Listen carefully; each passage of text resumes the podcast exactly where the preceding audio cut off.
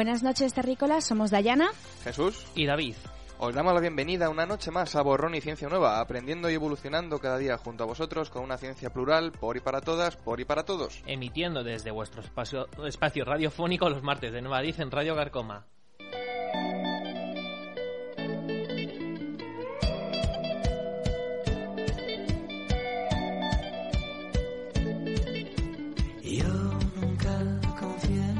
Física moderna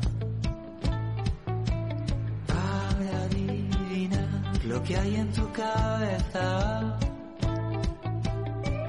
Bueno, y tenemos que arrancar este programa haciéndole un hueco, un agujero a la noticia que impactó a todos la semana pasada, que fue la fotografía del primer agujero negro. O sea, la primera fotografía que se hizo en agujero negro, que ya tiene hasta nombre, Poweji. No sé si queréis comentar vosotros algo.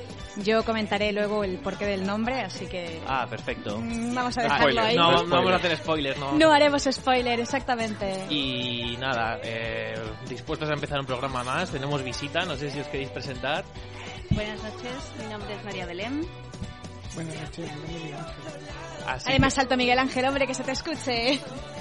Estos valientes que han querido venir hoy a vernos, así que por ellos y por todos vosotros empezamos un programa más. Saludos especiales a mi abuela Catalina, por cierto, que como cada martes me escucha bien atenta. Y abrimos sumario porque esto empieza ya. Es grande el planeta, pero estamos justo aquí. Y ya sé que tú lo has vivido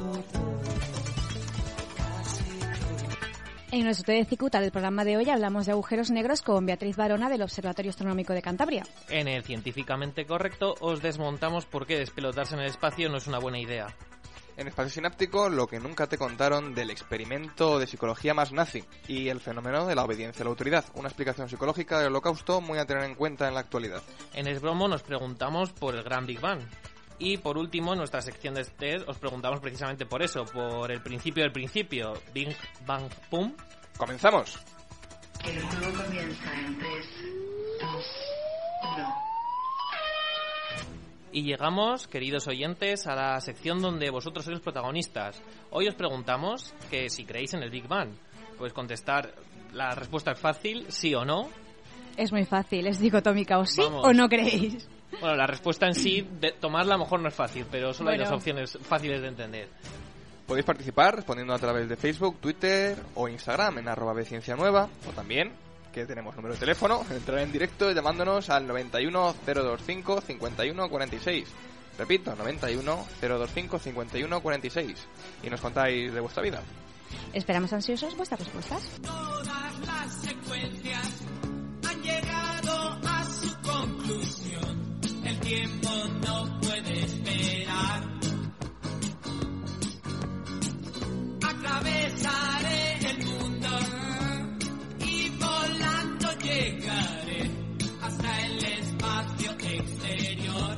El universo, este gran vecindario hostil del que formamos parte, tiene los habitantes más impresionantes que podamos imaginar. Desde nuestra ventana terrestre podemos poner cara a muchos de nuestros vecinos gracias a la luz que emiten o que incide sobre ellos. Pero a los que no ven la luz ni a tiros o la engullen en cuanto se acerca, pues lo tenemos bastante difícil. Algunos de estos vecinos con hambre crónica son los agujeros negros, de los que solo sabíamos aquello que nos decían las teorías, hasta ahora. Porque hace tan solo una semana confirmamos fotográficamente desde la Tierra la existencia de estos vecinos intergalácticos con serios problemas para socializar con la materia que se les acerca. Porque sí, el pasado 10 de abril le pusimos cara a un agujero negro, pero ojo, lo llevamos espiando dos años.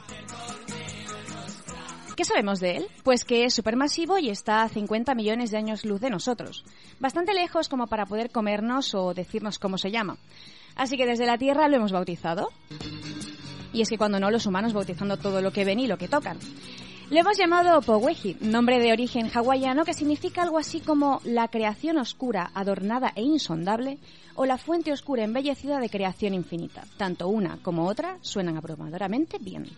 El nombre se le ha puesto Larry Kimura, maestro de hawaiano en la Universidad de Hawái, al que se le ha encargado el maravilloso menester de dar nombre al agujero negro más famoso de la historia. No por ser el único, pero sí por ser el primero al que los humanos le hemos puesto cara y al que hemos esperado frente a las pantallas casi sin parpadear. Hoy hablaremos de Poweji, sí, pero también lo pondremos en contexto para dar respuesta a todas las preguntas que surgen al respecto de estos fenómenos astronómicos. Hemos puesto cara a este agujero negro, pero no es el único de su especie acaparando tiempo y espacio en la inmensidad de nuestro universo. Hay muchos más, y de todos ellos y de Powigi nos viene a hablar Beatriz Barona, nuestra querida y conocida astrofísica del Observatorio Astronómico de Cantabria. Buenas noches, Beatriz, como hemos dicho. Vamos a empezar con la primera pregunta, y es que hoy hablamos de agujeros negros, así que lo que quiero es que les expliques tanto al público que tenemos aquí como a la audiencia que nos escucha qué son estos fenómenos. Bueno, pues supongo que todos habréis oído que es un agujero negro es una especie de masa muy grande concentrada en un pequeño punto y con una gravedad muy grande. Pero bueno, voy a intentar explicar esto para que se, para que se entienda. Imaginaros, por ejemplo, el Sol. Supongo que, mm, bueno, os, os lo podéis imaginar en vuestra cabeza, es un objeto muy grande, caben unas, en línea recta, en el diámetro caben unas 109 tierras, para que os hagáis una idea del tamaño. Entonces, vamos a coger el Sol, vamos a modelarlo, hipotéticamente hablando. Entonces, cogemos el Sol y si, co- si cogemos el Sol y lo redu- con la misma masa, está, imaginaros lo que pesa, más o menos, está así como rellenito, vamos a coger y lo vamos a concentrar en un diámetro un poco más pequeño, la misma masa. Entonces, esto hace que tengamos más gravedad. Vamos a repetir el proceso, vamos a coger otra vez el Sol y lo vamos a concentrar un poquito más en un diámetro un poquito más pequeño. Vamos a tener más gravedad todavía. Si cogemos y lo seguimos comprimiendo en un diámetro un poquito más pequeño todavía, hacemos en la- con la misma masa lo que vamos a conseguir es tener más gravedad, hasta que llega un punto en el que vamos a concentrar tanto la masa, eh, si concentramos toda la masa del Sol en un pequeño, en una pequeña región del espacio, lo que vamos a conseguir es tener tantísima, tantísima gravedad que la luz que emite, si es que emite luz, eh, con la gravedad que tiene, esta volvería otra vez a, entrar dentro de, vamos, que no podría salir de lo que es el, el agujero negro. Así un poco para que, para que se entienda, la luz que, que emite no podría, debido a la gravedad, no podría escapar de esa zona. Seguimos con los agujeros negros, Beatriz. Quiero que les comentes cómo son, o sea, algunas características para que, aparte a estos vecinos que tenemos ahí en las galaxias, Pues los agujeros negros normalmente están formados por una singularidad, que es lo que llamamos la, la pequeña región esta donde se concentra toda la masa en, una, en un pequeño, pequeño punto. Luego esto estaría envuelto por lo que se llama el horizonte de sucesos, que es la zona donde nada puede salir de ahí, entonces, incluyendo la luz. Es la zona que separa el- lo que es el agujero negro del resto del universo. Y en verdad no sabemos lo que ocurre dentro del horizonte de sucesos. Solo podemos ver lo que lo que ocurre alrededor, pero no lo que no lo que está dentro. Y luego, bueno, alrededor del agujero negro, si es que el agujero negro está rotando sobre sí mismo, también se puede formar un disco de acrecimiento, que esto podría estar compuesto de materia muy brillante. Y esta materia giraría rápidamente mm, alrededor, de- alrededor del agujero negro. También se cree que eh, en el centro de la mayoría de las galaxias hay un agujero negro. O sea, como has comentado, ¿qué, le ocurre a la materia, no? Cuando se acerca a estos fenómenos gravitatorios con tanta fuerza, ¿qué, qué le pasa a la materia en ese momento? Pues eh, esto también es un poco, en parte gracias al cine, tenemos la idea un poco equivocada de lo que de lo que pasa con un agujero negro, porque eh, lo que nos imaginamos es que un agujero negro aspira a todo lo que hay en el entorno, pero esto es solo cerca del horizonte de sucesos, porque si estamos más lejos, el campo gravitatorio externo es como el de cualquier otro cuerpo con esa masa, como por ejemplo si fuese una estrella muy grande y tuviésemos objetos orbitando alrededor de él, no tiene por qué por qué tragarse todo lo que hay alrededor, si está muy cerca. O sea, hay como una especie de frontera, por así decirlo, que si a lo mejor la frontera es de tres metros, pues si tú ya pasas los Bueno, tres un poquito metros, más, pero- seguro es un poquito más, pero si pasas, por ejemplo, los tres metros, ahí ya no puedes salir, ya la fuerza que tiene te atrapa. Pero si estás a lo mejor tres metros con mm, 50 centímetros más atrás, pues no, podrías Eso es. verlo sin temer por tu vida. Más o menos también para que quede un poco claro. En este caso también se suele hablar mucho de- del tiempo, ¿no? Que en esa frontera el tiempo mm, deja de ser mm, algo que podamos medir con un reloj como tal. No sé si habéis visto la película Interestelar, pero una de las cosas que comentaban continuamente es el desfase temporal. Es decir, cuando tú estás cerca de un agujero negro, el tiempo se dilata. Mm, ¿Podrías explicarnos, Beatriz, un poco en qué consiste esto del tiempo que, que pasa más lento? Sí, pues el, el desfase temporal que se da en las cercanías de un agujero negro es lo que llamamos dilatación gravitacional del tiempo. Y esto ocurre debido a la gran masa y gravedad que tiene el agujero negro. el tiempo, por ejemplo, transcurriría a diferentes ritmos según la cercanía del agujero negro. Es decir, cuanto más cerca estemos del agujero negro, más lentamente transcurriría el tiempo. Porque el tiempo es una magnitud física y, no es lo que decimos que es relativo, porque depende de dónde lo estemos midiendo y sobre todo pues en las cercanías de- del agujero negro. ¿Y, y cómo se forman estos, estos agujeros, no? ¿Cuál es mm, su proceso de formación? Pues los agujeros negros creemos que normalmente se forman por la muerte de una estrella, pero no nos valdría cualquier estrella. Tiene que ser una estrella muy, muy grande que sea de unas 20 veces ma- mayor a la masa del Sol. Entonces, cuando una de estas estrellas llega al final de su vida, lo que hace es que empieza a crecer, se convierte en una gigante roja y muere en una gran, una gran explosión, que es lo que llamamos la supernova. La supernova. Y aquí, donde por toda la intensa gravedad que tiene toda esta masa, se podría llegar a formar un agujero negro. ¿Sabemos de lo que están compuestos estos agujeros oscuros que no podemos ver? ¿Se, se intuye algo? ¿Las teorías matemáticas, los modelos y demás podrían decirnos al respecto de su composición? Pues en verdad sabemos lo que de lo que se forma el disco de acrecimiento, que es más o menos mm, básicamente materia en rotación, carga eléctrica y masa, que es lo que podemos ver. Lo que pasa que mm, dentro del horizonte de sucesos no sabemos qué ocurre. Podemos suponer que lo que hay es una masa muy muy compacta, eh, pero realmente no tenemos ni idea. O sea, poco supongo que en la nueva foto que hemos obtenido, pues una de las preguntas que vamos a responder es ¿qué hay más allá ¿no? del agujero? Eh, aparte, los agujeros negros hay tipos, o sea, no es solo uno que vale para todos, sino que tenemos varios tipos. ¿Cu- ¿Cuáles serían esos tipos, Beatriz? Pues los agujeros negros sobre todo se pueden diferenciar según la masa y luego también según la, la carga o la, o la rotación. Según la masa, esto es una, cl- una clasificación muy complicada porque los podemos distinguir en tres tipos, los agujeros negros supermasivos, los agujeros negros de masa intermedia o medianos, los agujeros negros de masa estelar o pequeños y luego los microagujeros negros que serían pues los más pequeñitos de todos. Por ejemplo, los agujeros negros supermasivos son de varios millones la masa de nuestro Sol. Estos serían los que normalmente se encuentran en el centro de las galaxias, como hemos dicho antes, en el centro de nuestra de nuestra galaxia habría uno. Eh, luego los agujeros negros de masa estelar, por ejemplo, son los que los pequeños serían los que se forman cuando una estrella de unas entre mm, 20 y 70 veces el tamaño del Sol se convierte en supernova. Estos podrían tener una masa de unas 10 veces el Sol, ya una vez que se hayan convertido en agujeros negros, pero esta, esta masa de 10 veces el Sol estaría concentrada en una región muy, muy pequeña. Y luego los microagujeros negros también que os he comentado, los pequeñitos, esos son una son algo hipotético de momento. Y luego también la otra clasificación sería según la carga y rotación, que pueden ser los que no tienen carga ni rotan, que serían los más los más simples, los más sencillos, y después se pueden clasificar en función de si tienen carga y rotan, o de si rotan y tienen carga, o, o si rotan y no tienen carga, o ambas. Luego una pregunta que hemos recibido es si los agujeros negros, pues al igual que se forman, pueden morir. ¿Mueren los agujeros Eh, negros como tal? Sí, eh, puede ser que un agujero negro se, se evapore. Mm, así, de repente. Vaya. Pu- Pueden, por ejemplo, un microagujero negro se podría, podría desaparecer en un instante, mientras que uno supermasivo puede tardar miles de millones de años en, en desaparecer. ¿Y por qué es tan difícil verlos? Más allá de porque no emitan luz.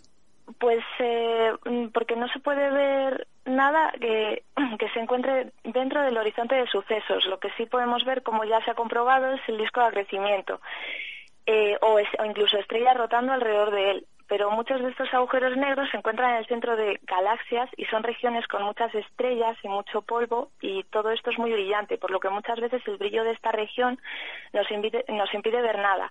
Además también necesitamos telescopios muy muy grandes para poder captar este fenómeno y luego además por si fuera poco todos los agujeros negros que conocemos están muy muy lejos. Es que la cuestión es eso, o sea, en el universo está todo muy, muy lejos de todo. Entonces, y se está expandiendo más todavía, entonces es mucho más complicado lle- llegar a Claro. eso. Aún así, ¿podrías decir que vivimos en un vecindario galáctico tranquilo? Porque parece que todo Pues- lo que interesante que ocurre ocurre muy, muy lejos de la Tierra.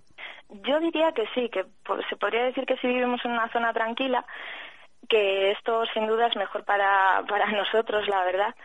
Además, luego las distancias en el, en el universo son muy, muy grandes, son descomunales. Para que os hagáis una idea, por ejemplo, las dos sondas Voyager se lanzaron en 1977 y después de 41 años aún están saliendo del sistema solar. Y a pesar de que. Por ejemplo, una de ellas se mueve a unos 15 kilómetros por segundo y la otra a unos 17 kilómetros por segundo. Qué barbaridad. Es que, o sea, pensarlo aquí a nivel terrestre, pues no, no somos capaces de imaginar las distancias y las velocidades que son necesarias para poder recorrer todas esas distancias. Poco a poco, ¿eh? seguiremos explorando nuestro, nuestro vecindario galáctico. Sabemos lo difícil que nos has comentado, que es verlos como tal, porque no emiten luz, solo vemos aquello que hay en el horizonte de, de sucesos, pero tenemos la foto de uno y ahora viene la pregunta estrella y es cómo hemos conseguido ver ese agujero que ha llenado todos los perfiles de Instagram, de Facebook, de Twitter, que es el más influencer que, que puede haber, ¿no? ¿Cómo lo hemos conseguido? La foto del siglo. Exactamente, la foto del siglo, el querido Poweji. Pues eh, se ha conseguido captar esta imagen con la colaboración EHT, que es Event Horizon Telescope, que estos son ocho radiotelescopios situados alrededor del mundo. Eh, para tomar la imagen se apuntaron todos los telescopios hacia el agujero negro en el centro de la galaxia M87 y eh, luego por explicaros la utilización de manera simultánea de varios de varios telescopios hace que se puedan obtener imágenes de mayor resolución que esto sería imposible de captar utilizando solo un telescopio. Esta técnica es lo que llamamos eh, interferometría. Vaya, eso es muy importante porque, claro, es lo que nos ha permitido convertir, por así decirlo, a la Tierra, a nuestro planeta, en un gran telescopio enorme para poder llegar tan tan lejos, porque encima no hemos mirado dentro de nuestra galaxia, hemos mirado a otra galaxia vecina. Entonces esto Claro, mm, es. es una pasada. Luego también muchos mm, científicos han dicho durante eh, esta semana que para nosotros es una foto borrosa, ¿sabes? Se ve una luz, una especie de rosquilla lumínica, pero para ellos, para los físicos, esto es mm, una fotografía en Full HD 4K. O sea que con eso pueden ver todo y hacer mucha física, ¿no? Gracias a eso. Tú como física, ¿qué, qué dices, Beatriz? Pues hombre, yo creo que es una, es una es una imagen muy importante. La verdad que sí, es, parece un poco así como borrosilla, pero pero es una es una foto como, vamos es, yo creo que es muy muy importante en tema tema científico podemos obtener muchos datos de nuevos sobre agujeros negros ¿Qué es lo que estamos viendo al no ser una foto como tal? Lo que estamos viendo es una especie de reconstrucción virtual, porque estos se, tomaron los datos y ha- se ha estado procesa- pro- procesando estos datos durante dos años. Entonces, eh, todo lo que lo que vemos es la reconstrucción virtual de las eh, una reconstrucción visual de las ondas de radio que emite el horizonte de eventos del agujero negro. Entonces lo que vemos es la materia brillante que se, que se encuentra en el disco de acrecimiento del agujero negro, como os he comentado antes. Esta materia se encuentra girando a una velocidad muy alta alrededor del agujero negro. Eso es más o menos lo que, lo que se vería en la, en la foto. Claro, es que tenemos que tener en cuenta una cosa y es que nosotros la luz que vemos o lo que puede percibir nuestros ojos es solo una pequeña franja de todo el espectro electromagnético que hay. Entonces, hay como diferentes tipos de luces. Nosotros vemos solo una, que es la que estamos viendo ahora mismo por vernos a nosotros. Pero allí fuera, por así decirlo, se emita en todas las ondas posibles. Entonces, eso significa que solo con telescopios preparados para captar esas ondas podemos nosotros ver aquello que hay. Con esos datos, ¿qué más podemos conseguir? Con los datos te diría que ah, ahora podemos obtener sobre todo muchísimos más datos del agujero negro a partir de, de estos datos que se han, que se han obtenido. Y luego, además, lo que, vamos, una cosa importantísima que, que me parece a mí es que toda, todos, toda esta imagen verifica, esta imagen verifica todas las predicciones teóricas y las simulaciones que teníamos hasta la fecha, incluida la teoría de la relatividad de Einstein, Además, también me parece importantísima la colaboración de la conexión entre los observatorios de radio más importantes del mundo y toda esta colaboración global de científicos y todo el tema de al- algoritmos innovadores que se han utilizado para, para obtener la imagen. Y vamos, no sé, es que para que os hagáis una idea, eh, esto, conectando todos estos observatorios, lo que se ha pues, podido conseguir es una resolución como para leer un periódico situado en Nueva York desde una terraza en un café en París. O sea que quién sabe a partir de ahora qué tipo de observaciones y descubrimientos y nueva física po- podemos hacer, no sé. Mi entrevista ha terminado, Beatriz, pero ahora va a pasar la del público porque durante la semana hemos ido recibiendo preguntas de la gente al respecto de los agujeros negros. ¿Cuánto pesa un agujero negro? Ahora sí la he oído. Pues mm, depende. Un agujero negro de, de tipo estelar pesaría más o menos unas 10 veces la masa del Sol. O sea, esto es más o menos unos 10 elevado a la 31 kilogramos. O sea, un 1 con unos 31 cero detrás. Y luego el agujero negro de M87, que es el más grande que conocemos, pesa unas 6.000 millones de veces la masa de, de nuestro Sol. ¿Quién fue el primer científico o científica que descubrió la existencia de los agujeros negros y cómo llegó a esa idea? Pues el primero en hablar sobre los agujeros negros fue John Mitchell, eh, aunque después todo este científico, bueno, científico más que científico era filósofo, se basó en, en las- la teoría de la, de la gravitación de Newton y fue solo mm, un modelo teórico. Y luego después eh, los agujeros negros han sido nombrados por otros científicos como Einstein, Oppenheimer, Stephen Hawking, entre otros. de los agujeros negros ¿Cuál es la relación de los agujeros negros con los agujeros de gusano? ¿Y en qué se diferencia uno del otro?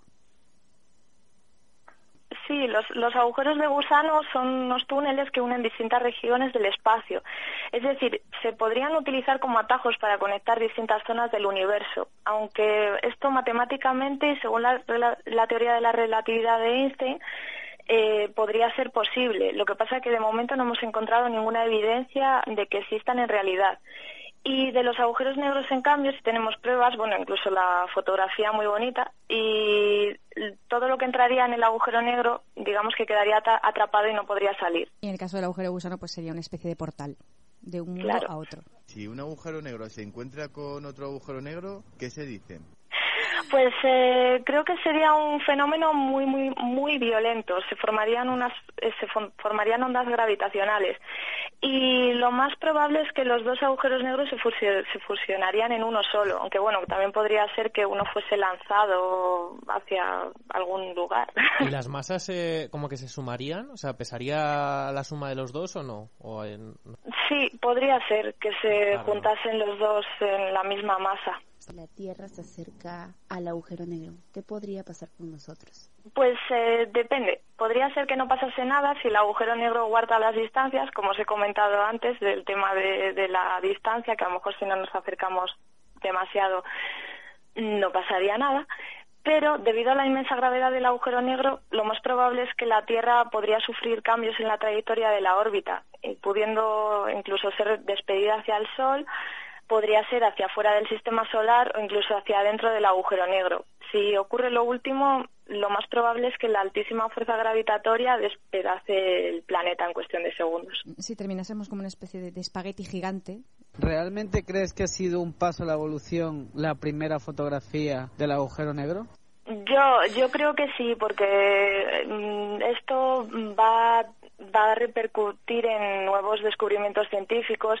Se puede utilizar este, este interferómetro gigante también para, para obtener datos de, de nuevos objetos en el universo.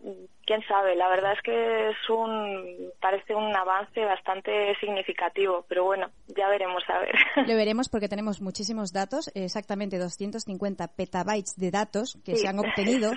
Muchas gracias, Beatriz, por tu intervención, como siempre, y esperamos volver a contar contigo. Pues nada, muchísimas gracias a vosotros y enhorabuena de nuevo por el programa.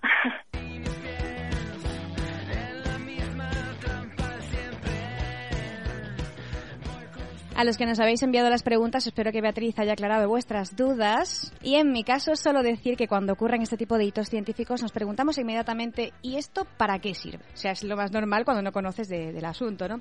En este caso, la utilidad va más allá de las posibles aplicaciones prácticas que pueda tener o confirmar la existencia pues, de un agujero negro o la información que se haya recabado durante todo este tiempo. En este caso, la humanidad ha sido testigo de otra respuesta más a las grandes preguntas que nos hemos hecho desde los albores de la historia. Saber quiénes somos, de dónde venimos y hacia dónde vamos es nuestra responsabilidad como especie que puede preguntarse estas cosas y que, como hemos visto, puede hallar la respuesta.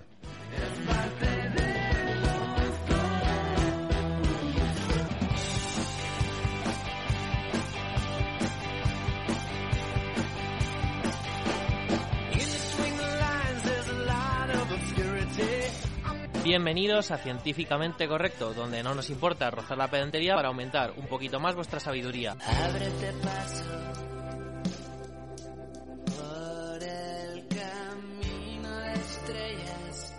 Sin duda, son semanas muy importantes para la astronomía, tras la primera foto realizada a un agujero negro y tras lo que hemos comentado con Beatriz. Por eso, desde aquí, científicamente correcto, queremos dar a la luz uno de los mitos sobre el espacio de gravedad relativa. Y es que, ¿qué pasaría si saliésemos al espacio sin traje aeronáutico? Es creído por la sabiduría popular que nada más entrar en contacto en un ambiente sin atmósfera explotaría. Sin embargo, la forma de morir en este caso es bastante más aburrida. La falta de oxígeno nos haría perder la conciencia en solo 15 segundos.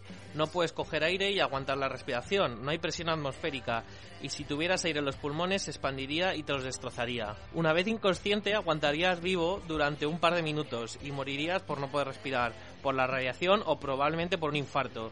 No podrías morir congelado porque el vacío ayudaría a mantener el calor de tu cuerpo.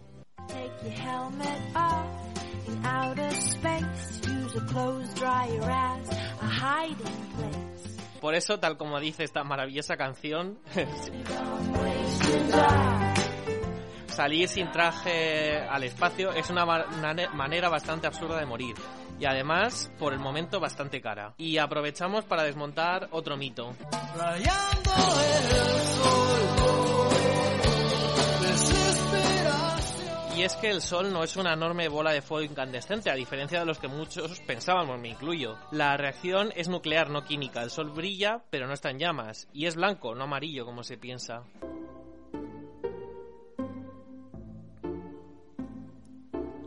Os recordamos que seguimos teniendo activa nuestra sección del test ahora mismo con la música de fondo de nuestro querido David, porque su sintonía es todo el rato quiere estar protagonizándolo todo. Pero deciros eso, que tenemos activa nuestra sección del test con la pregunta, David, Eh, si creéis en el Big Bang, opciones solo hay dos, sí y no, fácil, sencillo y para toda la familia. maravilloso. Esperamos ansiosos vuestras respuestas.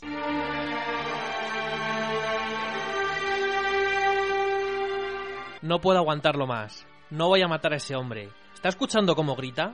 Como le he dicho antes, las descargas pueden ser dolorosas, pero... Pero está gritando. No puedo aguantarlo. ¿Qué le va a pasar a El él? experimento requiere que usted continúe, profesor. Y si lo hace y continúa más allá de los 300 voltios cuando el aprendiz gritando se niega a seguir respondiendo, y continúa más allá de los 330, a partir de los cuales el aprendiz deja de hablar en absoluto, a los 375, Proci estaña, pero siguiendo instrucciones del investigador, continúa hasta los 450. Ya está. Continúe con el interruptor de 450 voltios por cada respuesta incorrecta. Continúe, por favor. Pero no entiendo nada. Continúe. La siguiente palabra es blanco. ¿No cree que debería ir a ver cómo está, por favor? No una vez que hemos iniciado el experimento. ¿Y si está muerto ahí dentro? Quiero decir, él dijo que no podía soportar esas descargas, señor. No quiero ser grosero, pero creo que usted debe comprobar cómo está. Tan solo tiene que asomarse tras la puerta.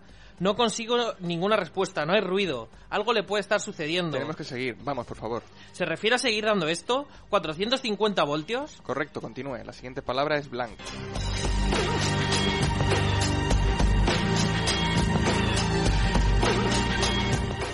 Así fue la participación de Fred Procy en uno de los experimentos más famosos de la psicología, los estudios de la obediencia a la autoridad de Stanley Milgram. Por supuesto, se trataba de una simulación. Investigador, Williams y alumno eran actores en una situación experimental y en realidad no se buscaba estudiar la memoria, sino saber hasta qué punto los participantes, como Procy, obedecerían en la orden de dar descargas a otra persona. A ciertas editoriales parece que le ha resultado oportuno en los tiempos que corren sacar a la venta una edición actualizada del libro que recoge el experimento Milgram, de manera que la investigación y sus trapos sucios van a proceder a ser más desenterrados e aireados que la tumba de Franco. También seguramente serán discutidos como falacia por algunos y enarbolados como bandera por otros. No se sabe quién ganará, lo que es probable es que todo ello hará mucho ruido y acaparará nuestra ya desorientada atención.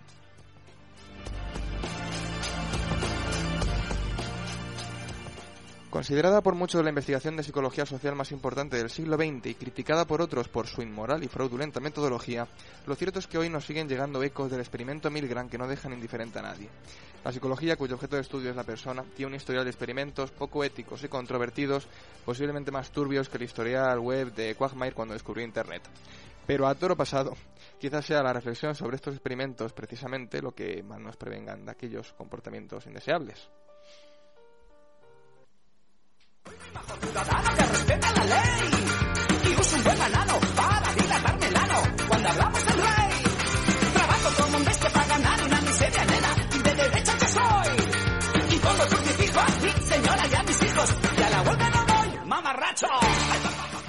En la década de 1960, tres meses después de que Adolf Eichmann fuera sentenciado a muerte en Jerusalén por crímenes contra la humanidad durante el régimen nazi, el psicólogo Stanley Milgram llevó a cabo una serie de experimentos que trataban de determinar si Eichmann y su millón de cómplices en el holocausto solo estaban siguiendo órdenes.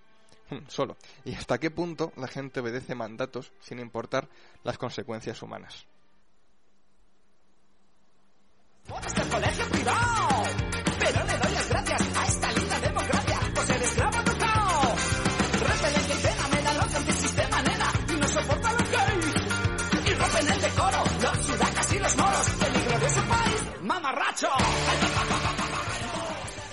¿Cómo fue el método? ¿Cómo se hizo el experimento más nazi? A los voluntarios se les pagó 4 dólares por la participación, sí, solo 4 dólares. Y se les ocultó, obviamente, el objetivo de la investigación, pues analizar la obediencia a la autoridad. Los participantes fueron personas de entre 20 y 50 años de edad. El experimento requería tres roles. El experimentador, es decir, el investigador de la universidad, un alumno gancho, un cómplice del experimentador, y en tercer lugar, el maestro, el voluntario que leyó el anuncio en el periódico y sujeto a investigar. El experimentador le explica al participante que tiene que hacer de maestro y tiene que castigar con descargas eléctricas al alumno que teatraliza, ¿no? Cada vez que falla una pregunta. Separado del maestro por una mampara, el alumno gancho se sienta en una especie de silla eléctrica y se le ata. Todo esto lo observa el participante. Una vez que se comienza el examen, el maestro cree que está dando descargas al alumno, cuando en realidad todo es un teatro, una simulación. Así, a medida que el nivel de descarga la descarga aumenta, el alumno comenzará a golpear el vidrio que lo separa del maestro, luego aullará de dolor, pedirá fin del experimento y finalmente, al alcanzarse los 270 voltios, gritará de agonía. Si el nivel de supuesto dolor alcanzara los 300 voltios, el alumno dejará de responder a las preguntas del test y el gancho que interpreta al alumno víctima simulará dificultades respiratorias y síntomas extremos previos al coma. Menuda imaginación, crimentos.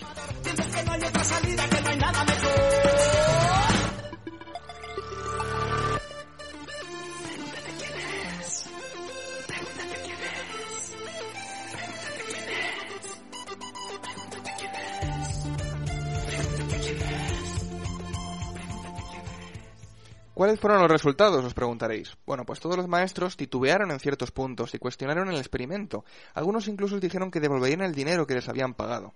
Sin embargo, a la hora de la verdad, fuera culpabilidades a posteriori, la sorpresa fue mayúscula cuando se comprobó que el 65% de los sujetos, 26 de 40, administraron el voltaje máximo de 450 voltios a sus supuestos alumnos. Además, ningún participante paró en el nivel de 300 voltios, límite en el que el alumno dejaba de dar señales de vida. Así, la investigación de Milgram puso de manifiesto el daño que puede causar un porcentaje mayoritario de personas a otras si una autoridad, ante la cual cabe rendir cuentas y recibir incentivos, 4 dólares, se lo pidiese. De manera que el sentido de la responsabilidad puede ausentarse por completo si se encuentra bajo la influencia de una fuerte autoridad. Muchos encuentran en este experimento una explicación a la obediencia ciega de los alemanes durante el nazismo. Sometidos a la autoridad, personas normales y corrientes pueden llegar a actuar con una crueldad extrema. El secreto es desprenderse de la responsabilidad. Libre del sentimiento de culpa, aparece el lado más oscuro de la naturaleza humana. Muchos también ven, en la deriva que está tomando la socialdemocracia actual y en la entrega de gobiernos y servicios a las grandes corporaciones, un reflejo más sutil, pero igualmente violento, de este fenómeno de nuestra actualidad. Milgram resumió sus investigaciones de la siguiente manera. Los aspectos legales y filosóficos de la obediencia son de enorme importancia. Dice muy poco sobre cómo se comporta la mayoría de la gente en situaciones concretas. Monté un experimento en la Universidad de Yale para probar cuánto dolor infligiría un ciudadano corriente a otra persona simplemente porque se lo pedían para un experimento científico. La férrea autoridad se impuso a los imperativos morales de los sujetos.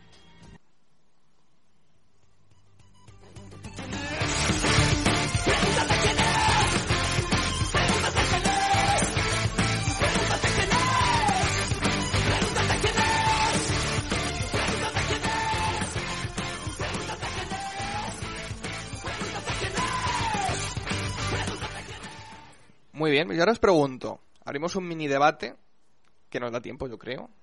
Sí, nos da tiempo. ¿Qué implicaciones consideráis que tienen estos resultados de este experimento en el mundo mercado actual? Abrimos micro a todos los participantes, incluidos los que nos Incluso han venido al a visitar, que está hoy aquí tenemos también, que tenemos público público en directo, podéis participar. Bueno, podéis empezar vosotros si que queréis a dar vuestra opinión. Sí, sí, estamos deseosos Queremos de conocer escuchar vuestra qué, qué opinión. creéis. Repite la pregunta, Jesús, hombre, para repito, que repito. lo que... Claro que sí, acércate al micro. El dedo. La, la cuestión es, la duda que yo tengo es, ¿qué implicaciones mm, tienen estos resultados en la actualidad? Porque eso sucedió pues en la época pues del, nazismo, ¿no? Pero en el mundo mercado actual, en el que parece que, le- que la violencia es mm, poco rentable, o sea, esto de meterse en guerra ya es poco rentable, sino que más bien es ganar por ganar de ciertas. ¿Qué implicaciones tiene esa obediencia a la autoridad en el mundo actual?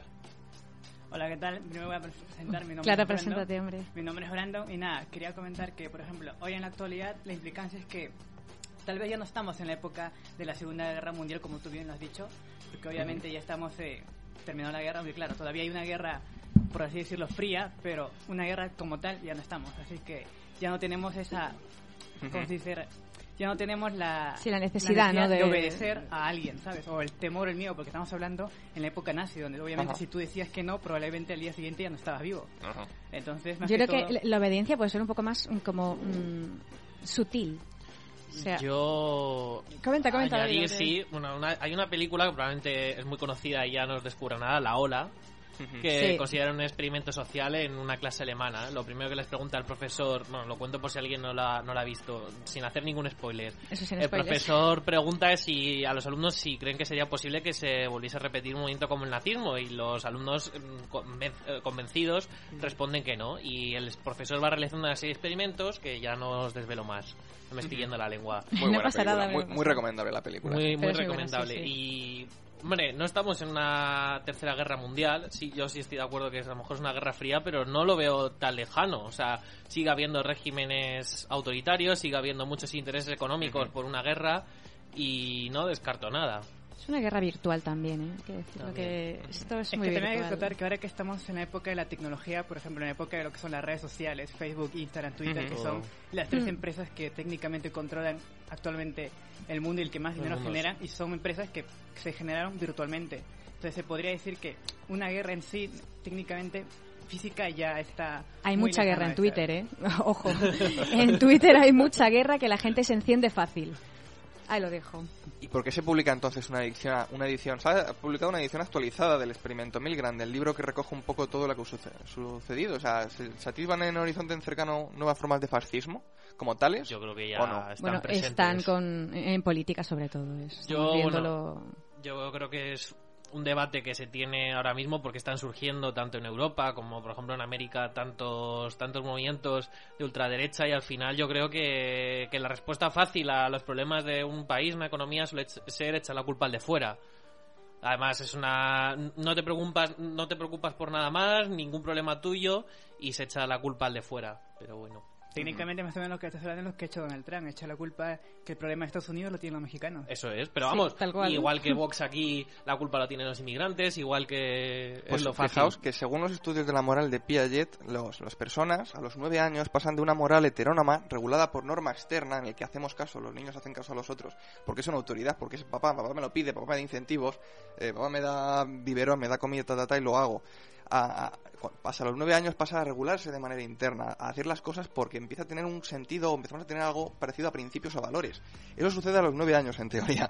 Creo que en los estadios Piaget al final hay que Sí, hacerlo más flexibles porque hay final- gente que nunca sale Al absolutamente final- de esa moral. En, en los experimentos lo fácil es dejarte llevar por, por lo que le decía cuando le iban suministrando más, más descarga eléctrica, te están mandando una orden, entonces lo fácil es excusarse, te, te autoesculpas, ¿no? Eh, echas la culpa a quien te lo está mandando y no, no eres capaz de pararte a razonar qué estoy haciendo.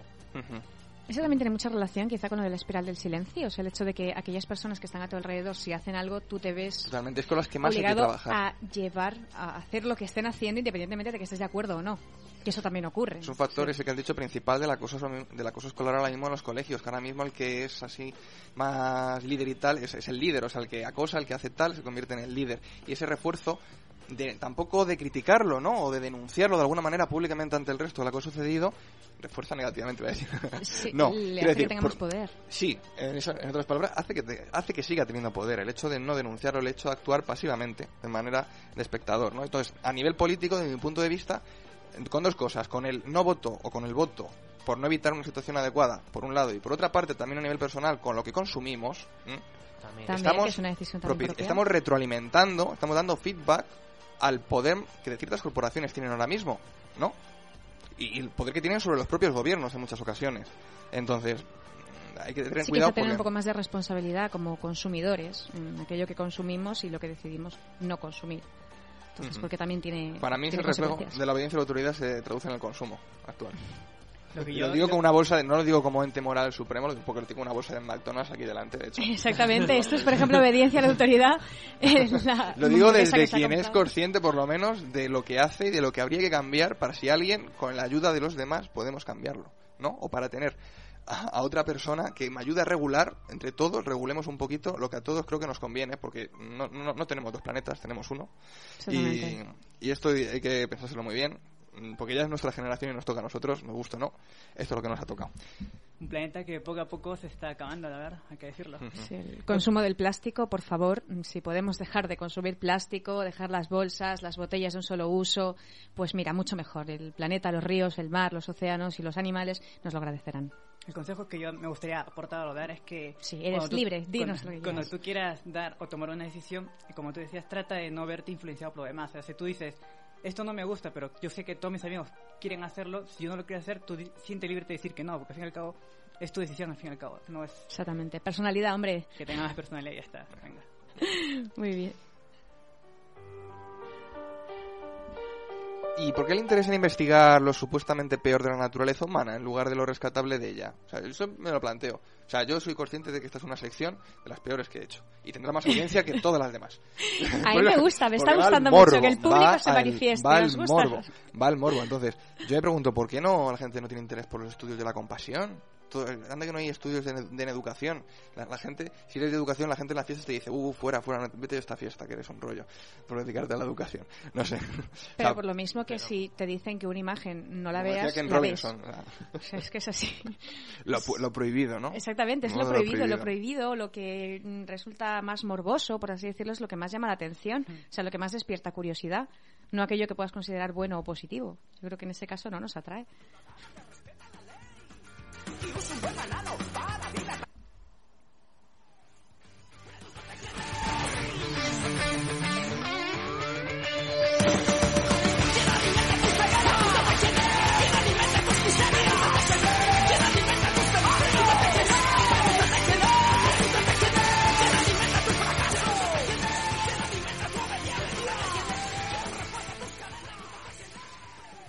Veamos, hasta ahora hemos visto la versión oficial, pero ahora quiero que os pongáis en la piel de un investigador del tribunal científico que debe juzgar no ya la ética, sino la fiabilidad y la validez de los resultados del experimento que hemos comentado antes del debate. ¿Qué algunas metodológicas detectáis en este experimento original? ¿Se os ocurre alguna? ¿Algún fallo a la hora de plantear la investigación? ¿El procedimiento? Mm, Así a bote pronto. Sí, a bote pronto. Bueno, pues muchas. De entre todas las críticas, he hecho una gran bien, venga, de, de entre todas las críticas que recibió el experimento, porque de entrada dices, uy, uy, uy, madre mía, qué, qué, qué, qué cruel todo, ¿no? Que, de entre todas las críticas destacan dos, y muy graves. Una de ellas en relación con la muestra. No es representativa como para extraer conclusiones y condicionar con ellas sobre el comportamiento humano, dado que, atención, en la muestra de participantes solo había hombres. Y esta crítica ha surgido hace unos años. O sea, durante todo este tiempo se ha puesto en el, en el estandarte para justificar el comportamiento humano, para justificar la obediencia a la autoridad, para justificar esa sumisión a, a- a la oligarquía o a la hegemonía de, de lo que sea, se ha justificado sin tener en cuenta que el, 90 el, 10, el 100% de la muestra de ese experimento fueron hombres, ¿no? Luego ya vamos con la crítica a los estudios nuevos, ¿no? Pero ya de entrada, ese estudio se ha, durante muchos años ha venerado y no se le tuvo en cuenta eso. Otra de las críticas tiene que ver con una metodología que tergiversó y ocultó información deliberadamente. Entre 1985 y 2008, Alexandra Milgram, la viuda del famoso psicólogo, donó a la biblioteca de la Universidad de Yale unos archivos secretos de su marido. En el estudio de esos archivos, en las publicaciones de Perry, Gibson y Nicholson, entre otras, es donde se desenmascara el fraude. En estos estudios se desprendería que Milgram forzó los resultados para posteriormente plantear un discurso coherente con las hipótesis iniciales, obviando lo que en realidad sucedió en el laboratorio. Por poner un ejemplo, en tres de las 40 sesiones, la reacción del experimentador fue abandonar la habitación para asegurarse de que el alumno estaba bien y quería continuar. Lo lógico habría sido explicar esto en los resultados, pero no se hizo, se ocultó. Por poner otro ejemplo, más importante, muchos participantes en realidad no se creyeron todo el montaje. Empezaron a, a notar cosas que dijeron, esto, estamos, esto es un montaje, esto es- están interpretando un papel, ¿no? Si suprimiéramos de la muestra a todos estos que se percataron del teatro y estaba anotado ¿no? en las grabaciones y todo, y estaba anotado como mm, no se lo ha creído mucho, no más de un 40% de personas dañaría a otras con tal de obedecer una autoridad no más de un 40. Por último, también se ocultó que muchos participantes que se vieron como algo, que vivieron eso como algo real, eh, lo que sucedió es que no fueron avisados hasta un año después de la naturaleza del experimento, de manera que se pasaron un año creyendo que habían matado a un estudiante a base de descargas. Y la burocracia Madre no sé si era tan lenta como es ahora, pero la pueden haberlo avisado antes. Eh, tan preocupante como la manipulación de los datos es la no publicación selectiva de algunos de ellos, cosa que no es exclusiva del experimento de Milgram, sino que es una práctica habitual en la actualidad en ciencias sociales. Mm, Desgraciadamente dice personal de ello, al menos en lo que respecta a la psicología. Milgram llevó a cabo 24 varia- variaciones sobre el, famoso experimento. Sin embargo, en el primer artículo de 1963 solo se presentaron los resultados de una de esas condiciones, no de las 24. Y en el libro Obediencia a la autoridad no pasó de 18.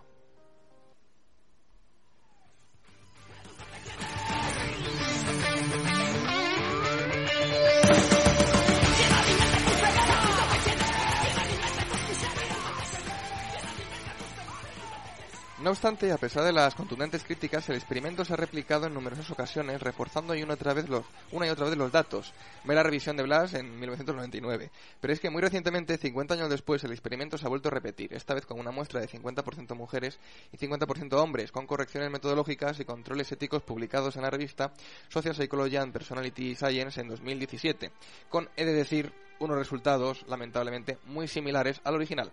Quizás sea solo porque aún no ha pasado suficientemente tiempo para que otra investigación nueva contradiga la anterior, en una lecha eterna. Ante esto yo opto por agarrarme al pequeño pero existente porcentaje de la muestra que en estos últimos experimentos no aplicó voltajes dolorosos y en la gente sencilla que no manipula las investigaciones, no como Milgram. Y aún más importante, me aferro a aquellos que lejos del morbo saben que preguntas deben ser planteadas con prioridad. Optó por agarrarme a esa gente sencilla porque como bien cita el divulgador Javier Jiménez Cuadros a Juan Zaragoza sobre la representación habitual de Galileo, Dice así, la ciencia no es una cosa de héroes, sino de gente normal que hace su trabajo pacientemente, que va a su observatorio, pasa en ocasiones noches sin dormir, mirando las estrellas, anotando paralajes, que vuelve luego a casa, donde le espera su mujer, o y sus hijos. Sí, lo sé, tiene mucho menos glamour que Galileo, enfrentándose a la Santa Inquisición, pero tiene una pequeñísima ventaja. Es verdad.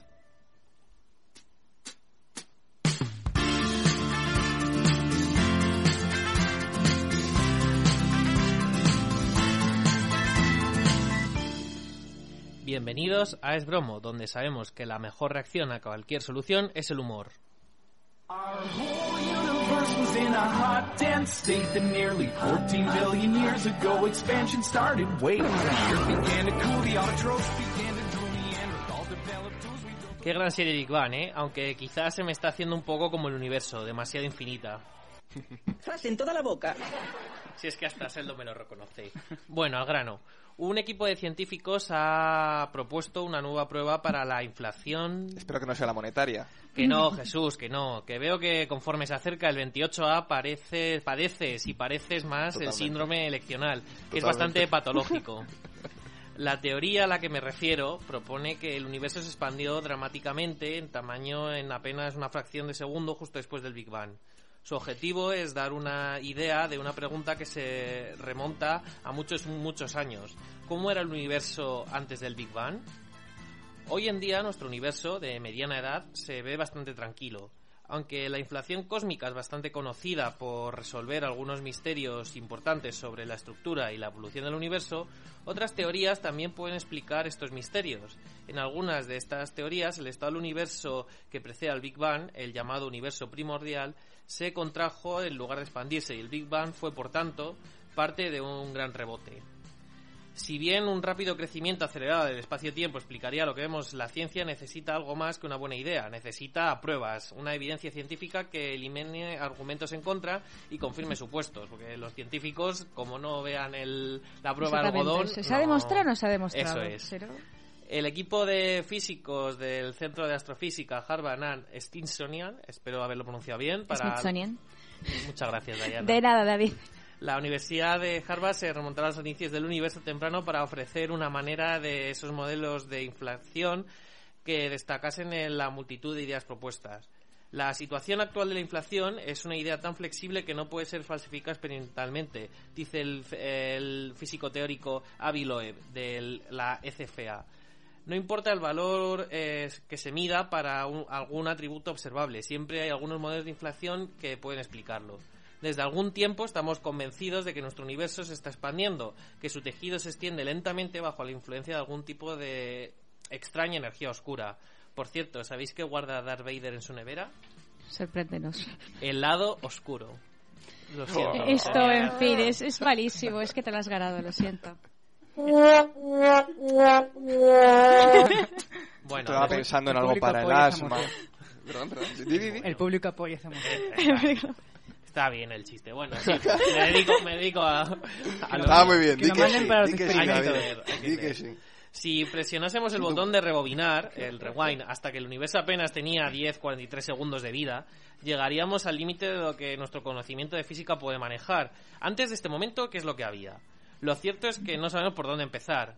Haciendo las cuentas y cálculos hacia atrás, el universo habría tenido en este momento un radio de 10 eh, por 10 metros, que es bastante pequeño, pero no suficiente. Aquí todavía podrías haberlo alquilado sin que te saliese por un ojo de la cara, puesto que no sería aplicable la ley de suelo. Ya no llega a los mínimos. El eco de la luz de los primeros momentos del universo sigue siendo visible en forma de fondo de microondas cósmicos. Sí, lo habéis oído bien, un microondas. Curiosamente, esta radiación de fondo se ve sorprendentemente uniforme en la actualidad. La te- termodinámica hace que esta observación sea difícil de comprender. Me encanta la termodinámica. Porque todo lo que me gusta es difícil de comprender. Bueno, eso ya también Eres un chico complicado. complicado, Jesús. Dicha uniformidad... Gracias por tu humor sencillo, porque sin tu contrapunto mi sección sería insufrible. Morir de atragantamiento cerebral la gente. Dicha uniformidad significa que la radiación se desplazaba de un extremo a otro del universo, equilibrando las fluctuaciones de temperatura. Sin embargo, el espacio se expande demasiado rápido como para que la luz se mantuviese al día. Para que un acto de equilibrio sea factible de manera remota, el radio del universo recién nacido en ese momento crítico tendría que ser de magnitudes más pequeñas.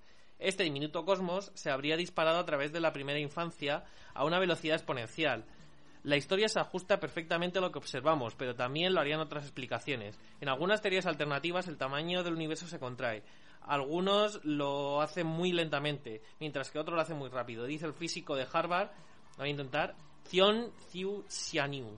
Lo siento, seguro que está mal. Que no, hombre, que no te hemos entendido, David, no pasa nada.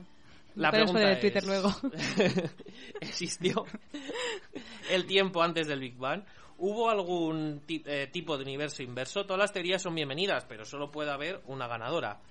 Lo que se necesita para averiguarlo es un tipo de sello cósmico estándar para desentrañar pasos relevantes, algunos de los cuales podrían potencialmente descartar la inflación por completo. El equipo de la investigación sugiere un mecanismo mediante el, cual las fluctuaciones cuánticas puedan insinuar secuencias de eventos que se reflejan, eh, los que se reflejan patrones de vastas estructuras cósmicas.